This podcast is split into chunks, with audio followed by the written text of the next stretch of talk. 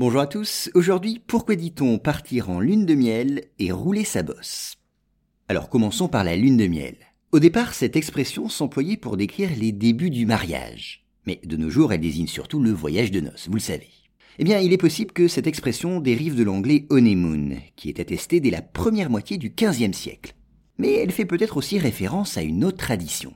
Chez certains peuples, en effet, les nouveaux époux consommaient certaines substances, comme le miel ou l'hydromel, censés avoir des vertus aphrodisiaques. Et depuis cette époque, on dirait la lune de miel. Mais cette formule a peut-être aussi une autre origine. Celle-ci remonterait à l'ancienne Babylone, où le père de la mariée offrait à son gendre, dans les premières semaines du mariage, de la bière ou du miel. Et comme le calendrier était basé sur le cycle lunaire, ce premier mois du mariage devint le mois du miel. Voilà, donc maintenant il reste à savoir si l'expression française dérive de ces traditions, ou bien si elle est tout simplement un simple décalque du terme anglais. Maintenant passons à la seconde expression du jour, rouler sa bosse.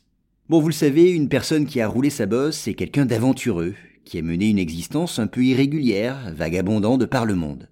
Elle lui a en tout cas apporté une grande expérience de la vie. Eh bien, cette expression viendrait du monde des marins.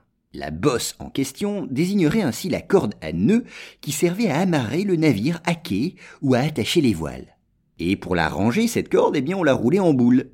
D'où l'expression rouler sa bosse. Puis cette expression a fini par s'appliquer à la vie des marins, qui, allant de port en port, n'avaient pas d'attache. Enfin, par extension, elle a fini par désigner une personne avertie qu'on ne pouvait pas facilement abuser.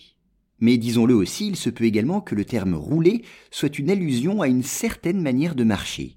De son côté, le mot bosse pourrait s'appliquer à une difformité, qui pourrait désigner une personne bossue ou ventripotente. Alors dans ce sens, l'expression viendrait de locutions plus anciennes, mais une telle explication, avec plusieurs interprétations possibles, reste toutefois assez vague. Donc je vous conseille plutôt de retenir l'expression liée aux marins.